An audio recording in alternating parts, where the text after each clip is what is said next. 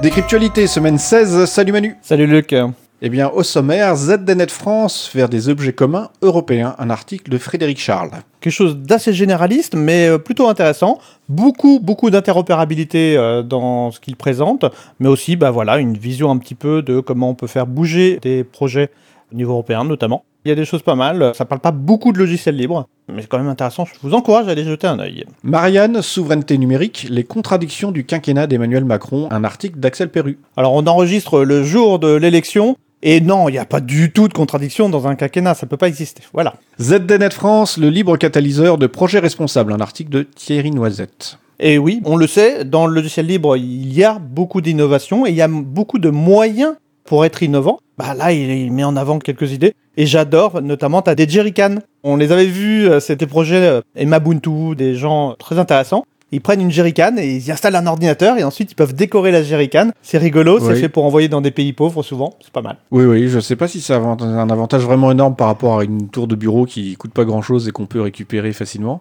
Mais euh, en tout cas, c'est joli. L'usine nouvelle, la souveraineté numérique européenne n'est pas un frein à l'activité économique. Un article de Fabien Offrechter. Ça parle, voilà, de souveraineté. euh, Et donc, bah, oui, l'innovation au niveau européen, c'est compliqué, il y a pas mal de problématiques. On n'a pas forcément les GAFAM que d'autres ont nécessairement. Mais en même temps, est-ce qu'on en a vraiment besoin Euh, Non, on doit innover autrement. Le Monde, l'open data donne les moyens de s'adapter aux crises. Une tribune de Jean-Marc Lazare et Aki Moural. le fait de partager des données qui sont souvent des données publiques, ou en tout cas qui sont en lien avec des administrations, donc qui normalement concernent tout le monde, c'est intéressant, ça permet là aussi d'innover, mais aussi d'être plus citoyen. C'est un article qui est payant, mais a quand même une petite partie euh, accessible, c'est plutôt sympa. Alors, on a vu, il y avait pas mal de mots-clés dans ces articles. Tu vois, la souveraineté, par exemple, catalyseur euh, et tout. Moi, je te propose, euh, on parle un petit peu de buzzword. Un quoi? Ben oui, les mots qui buzzent, ou alors euh, on a regardé, hein, les- l'Office québécois, il a proposé une traduction. Les mots à la mode. Et oui, il y a Ouais. des mots qui sont à la mode. Je suis pas sûr que mot à la mode devienne un buzzword. hein. Je suis pas convaincu. Ben non, effectivement. Et... Alors, un buzzword, c'est quelque chose qui date de après la Seconde Guerre mondiale. C'était des étudiants américains, vraisemblablement, qui utilisaient un peu ce concept-là, mais c'est pas un concept si nouveau. Il s'agit d'utiliser du jargon, d'utiliser des grands mots, et puis aussi d'avoir des mots qui sont effectivement à la mode, qui vont bien fonctionner, qui vont bien tourner. Par exemple, euh, la souveraineté numérique, c'est le mot qui est hyper à la mode en ce moment, alors que pourtant, il n'y a pas si longtemps, c'était un mot sale. C'était les souverainistes, c'était des gens qui voulaient se renfermer.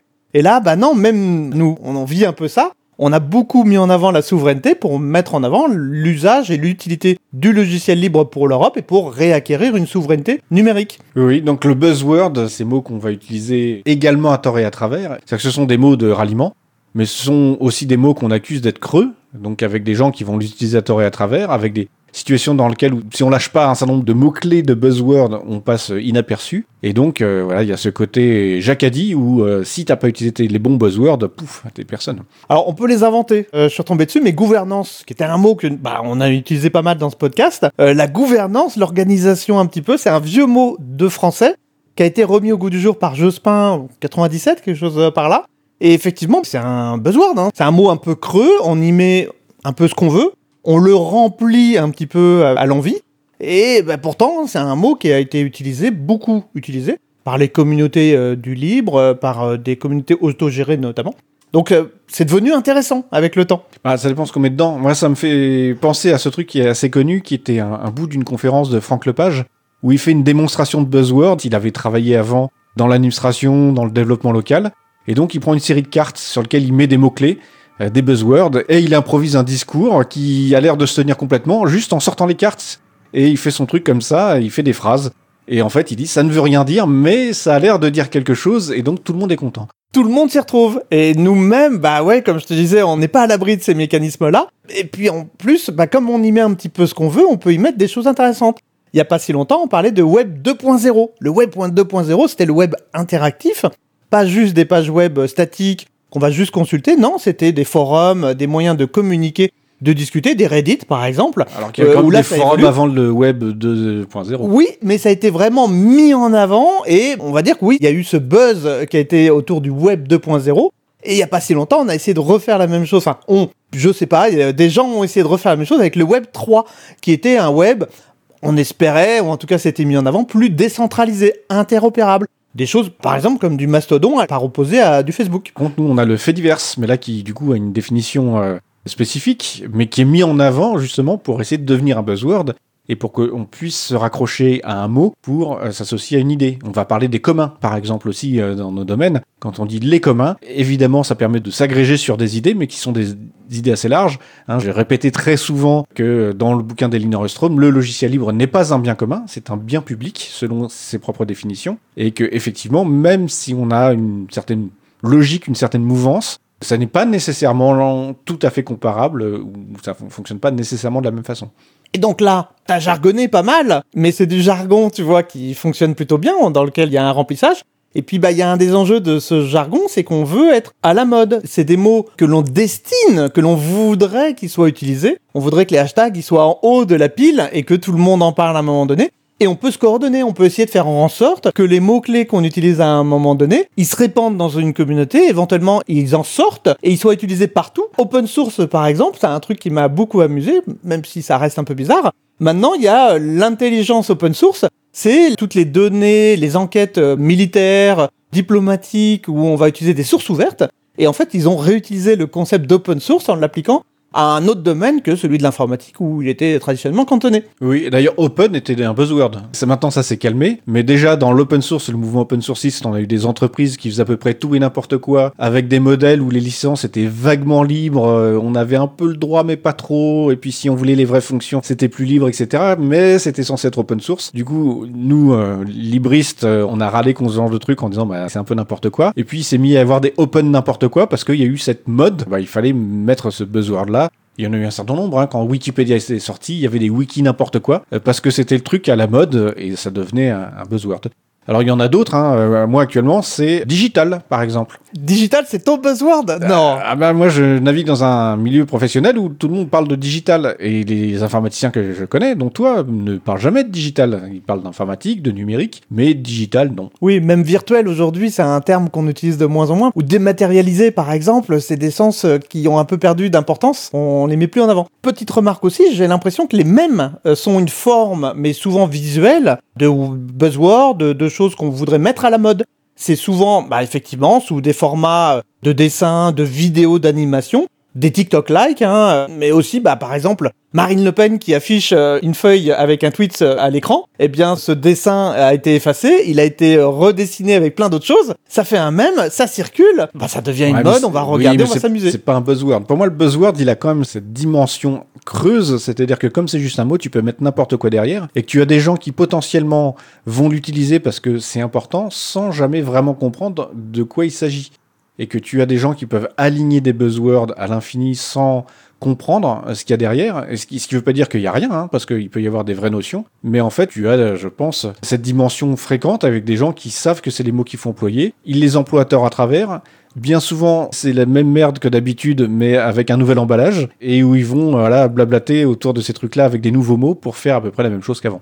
C'est le bingo loto. Hein. Dans des conférences d'entreprise, si on s'ennuie beaucoup, bah voilà, on peut essayer de prévoir les mots qui vont être mis en avant. Et normalement, synergie, il y a une époque où ça marchait bien. Tu vois, il y avait des gouvernances. Euh, on ça avait également en période électorale. Hein. J'ai vu passer plusieurs grilles de bingo euh, pour le débat entre euh, Le Pen et Macron. Je crois que dans les grilles que j'ai vu passer, ça a marché. Hein. Tous les mots sont passés. Et on sait que voilà, quand on est là-dedans, on n'a pas dit grand-chose. Et c'est l'intérêt aussi d'avoir ces mots valises, une autre expression qui est un peu passée de mode mais c'est qu'on met n'importe quoi dedans. Donc on peut du coup faire croire qu'on a été cohérent ou que tout le monde s'y retrouve en se disant ah, ce qu'il a dit c'est vachement bien.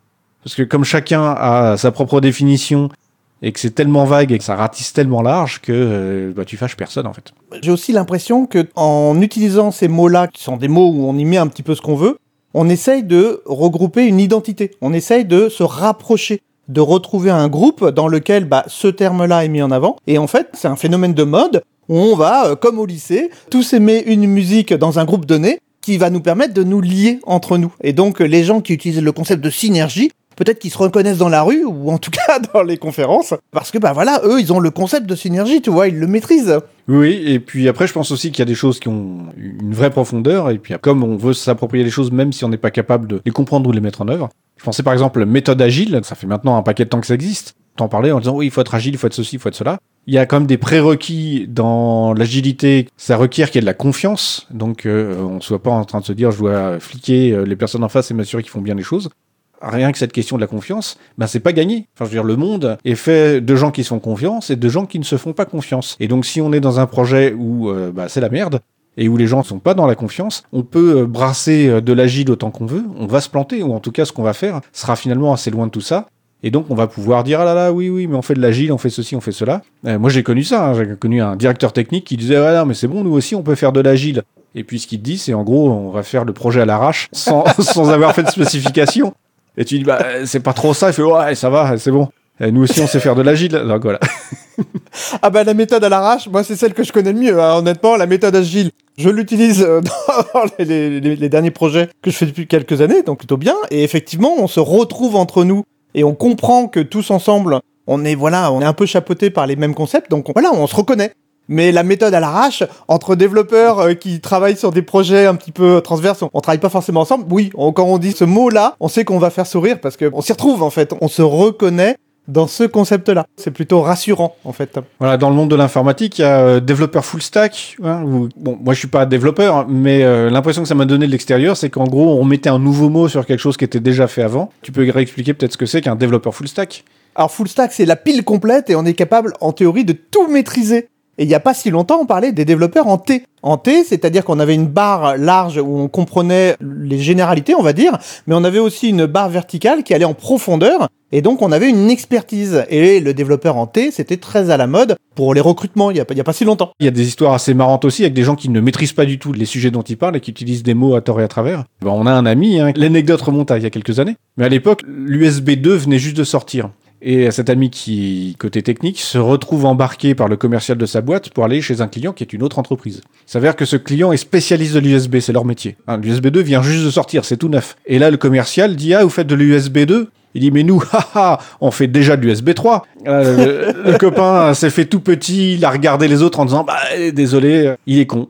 Voilà. Effectivement, les commerciaux, qui sont souvent représentés comme le côté obscur de la force, bah oui, ils utilisent des buzzwords, ils utilisent des mots-clés. Et ils vont les chercher sur les CV qu'ils vont retrouver régulièrement, sur les offres, les propositions de mission. Ils vont aller chercher, scanner rapidement, parce que bah, ils sont pressés comme tout le monde, ils vont aller scanner rapidement les mots-clés qui vont bien, essayer de les matcher ensemble ou trouver quelque chose qui s'y rapproche le plus possible. Et effectivement, bah oui, il se raccroche à ça. Oui, oui j'ai un ami à qui on a proposé une mission euh, pour faire du Java parce que dans son CV, il avait une expérience avec le JavaScript. Donc les mots sont les mêmes, il y a Java dans les deux cas, mais ça n'a rien à voir. Finalement, le commercial lui a dit Ah, c'est bon, euh, tu peux t'adapter, quoi. Hein. tu peux bien passer de JavaScript à Java, il n'y a pas de souci. Alors c'est effectivement le cas, il n'y a pas de doute sur le fait qu'on peut s'adapter. Mais bon, ça reste un truc difficile. Sachant que JavaScript a été nommé en référence à Java pour essayer de profiter de la mode qu'il y avait à l'époque. Donc c'est un autre langage, hein, JavaScript, c'est un langage de navigateur euh, très léger en comparaison. Et Java, c'était le langage qui faisait beaucoup parler. C'était un langage industriel, solide, costaud. Et il y avait toutes des, entreprises euh, solides et costauds derrière. Et JavaScript, ils ont voulu profiter, et ça a bien marché de cette mode. Donc euh, quelque part ils ont triché, ils se sont fait mal pour plus tard parce que bah quand on se rend compte que c'est pas les mêmes langages, les mêmes écosystèmes, on tire un peu la tronche finalement. On s'est fait avoir par le buzzword. Donc euh, le buzzword, euh, c'est un mal nécessaire? Alors nécessaire, je suis pas sûr, mais je pense que ça fait partie de ses caractéristiques humaines. On a des cycles et on a aussi des moyens de se retrouver entre nous et de reconnaître les gens avec lesquels on a une, une identité commune, on partage des choses et d'utiliser des mots-clés qu'on partage ça nous permet ben voilà, de, retrouver, de refaire communauté. Et donc, oui, c'est creux, si ce n'est que c'est des signes de ralliement. Tu vois, c'est à d'autres époques, dans les sociétés secrètes, ils avaient des petits gestes cachés. Et eh bien là, aujourd'hui, on utilisera les mêmes mots-clés et on se retrouvera parce que nous, on sait qu'on comprend pas, mais on comprend pas de la même manière, tu vois. Moi, je revendique la nécessité de créer ses propres buzzwords locaux euh, dans ces petits groupes et c'est très rigolo et. Bon, faut qu'on soit réfléchisse à des buzzwords pour la semaine prochaine. C'est ça, tout à fait. Euh, bah donc on va réfléchir là-dessus. On se retrouve la semaine prochaine. À la semaine prochaine, Luc. Salut.